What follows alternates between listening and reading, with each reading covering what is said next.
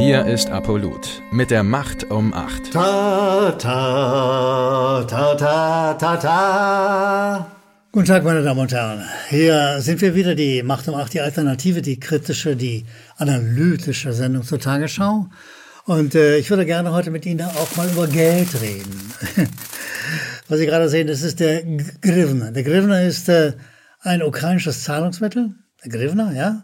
Äh, und äh, ich habe manchmal den Eindruck, dass die Redakteure der ARD, der Tagesschau, dass die in Grivna bezahlt werden, dass sie sozusagen die Taschen damit vollstopfen, um permanent Meldungen zur Ukraine machen, die im Interesse der akuten, der aktuellen Regierung sind.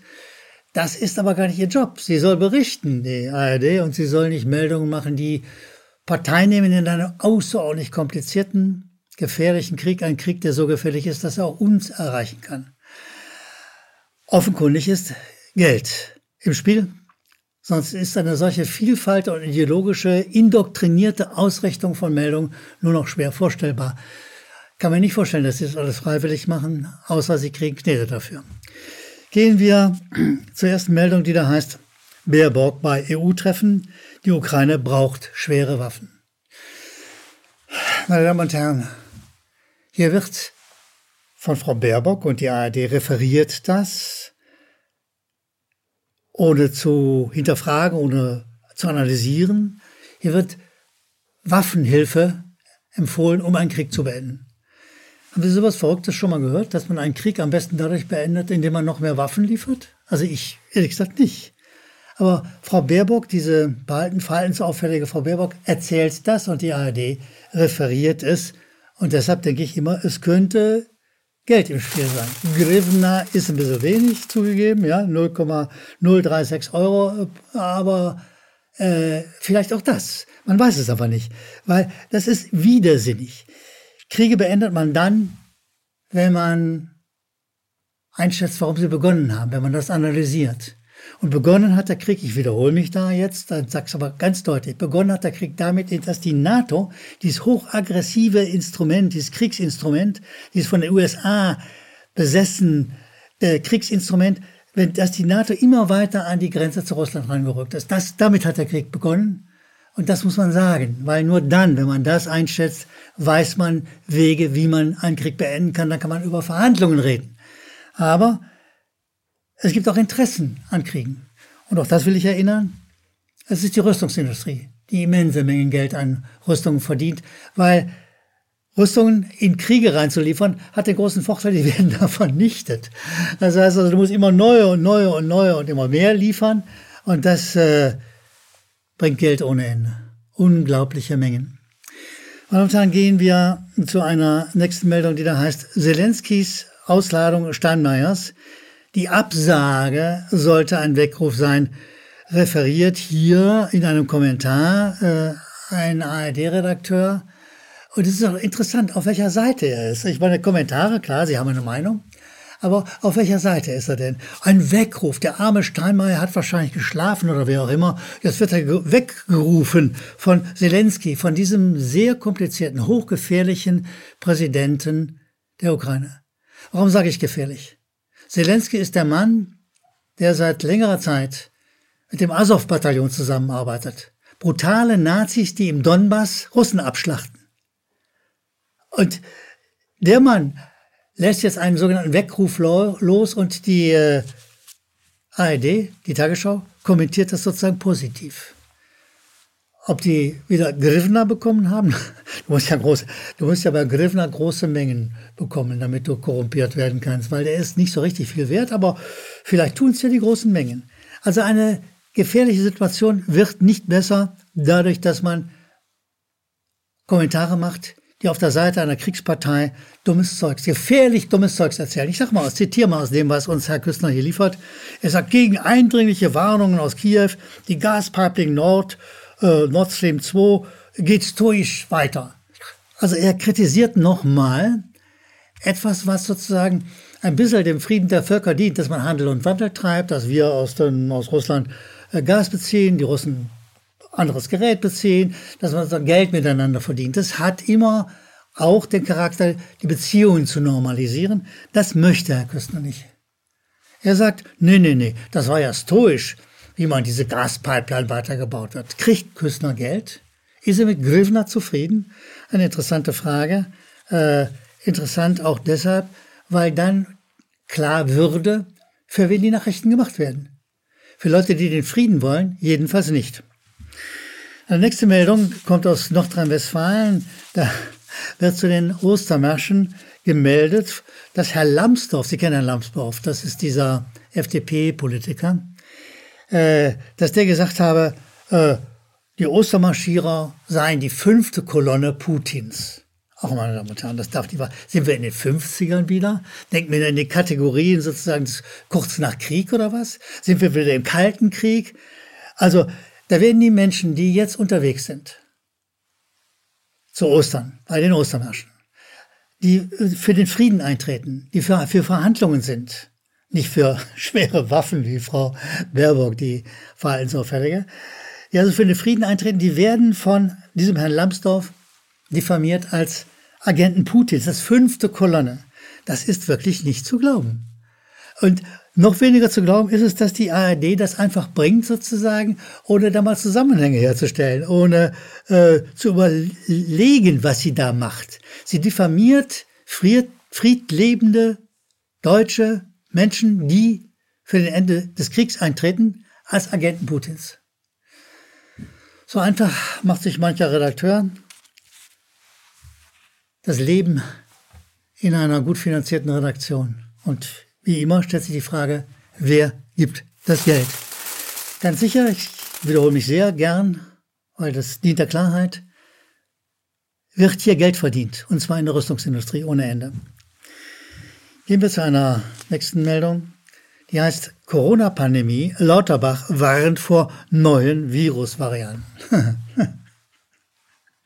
also, eins ist sicher, Lauterbach lässt sich nicht in Griffner bezahlen. Der weiß, der weiß, wo wirklich das Geld herkommt. Also Lauterbach ist ein, ich werde es nachher beweisen, ein Agent der Pharmaindustrie. Und die Pharmaindustrie, die zahlt natürlich in, na, was zahlt? In Dollar. Das, Dollar. Das ist das Schmiermittel in der Pharmaindustrie. Und offenkundig ist Lauterbach derjenige, der hier gerne Geld empfängt, um gefährlichen Unsinn zu verbreiten. Also erstmal ist die Meldung voller Konjunktiv. Gesundheitsminister Lauterbach befürchtet neue gefährliche Varianten des Coronavirus. Er will äh, das mit einem umfangreichen, mit einer umfangreichen Impfstoffbestellung sozusagen stoppen. Und äh, es ist durchaus möglich, dass wir eine neue Variante bekommen, eine Virusvariante. Und wahrscheinlich äh, wird es neue Mutationen geben. Dieser permanente Konjunktiv, da dürfte eigentlich schon die Redaktion sagen, sag mal, was melden wir hier denn eigentlich? Äh, es hat doch, es ist doch keine Nachricht. Lauterbach hat eine Serie von Vermutungen, allerdings Zweckvermutungen, muss man da schon zu sagen. Eine Serie von Vermutungen und ob wir die jetzt einfach so weitergeben sollten, ist das eine interessante Frage. Ich sage nochmal, Lauterbach stopft sich die Taschen voll. Er ist ein Agent der Pharmaindustrie. Äh, und bei dem ist es natürlich schon interessant, dass er noch eine Mutation erfindet und noch eine Mutation. Und dann hat er eine These, das muss man sich im Gehirn zergehen lassen.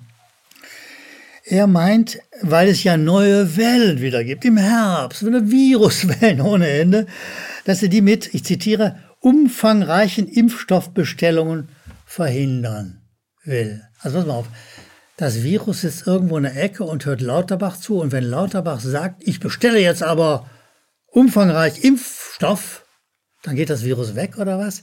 Also schon diese verdrehte Logik im System selber müsste einem Redakteur auffallen und das müsste er sozusagen, wenn er das überhaupt sendet, dann muss er das in Verhältnis setzen. Das kann er auch kommentieren in diesem Fall mal. Der wirre, gefährliche Lauterbach wird aber für bare Münze genommen mit einem Konjunktiv nach dem anderen. Meine Damen und Herren, und hier geht es nicht um Grivner weil die Pharmaindustrie, die geht mit echtem Geld um. Die lässt sich gerne in Dollar finanzieren und gibt den auch gerne weiter. Hier wird, wenn bestochen wird, dann selbstverständlich mit dem guten alten Dollar bestochen, weil das ist Geld, das man gerne nimmt, ist konvertierbar, relativ viel wert, noch relativ viel wert. Meine Damen und Herren, Genug erstmal über Geld geredet. Lass uns über die vielen Zuschauer, Zuschriften reden, die uns immer wieder erreichen an die unten eingeblendete Adresse.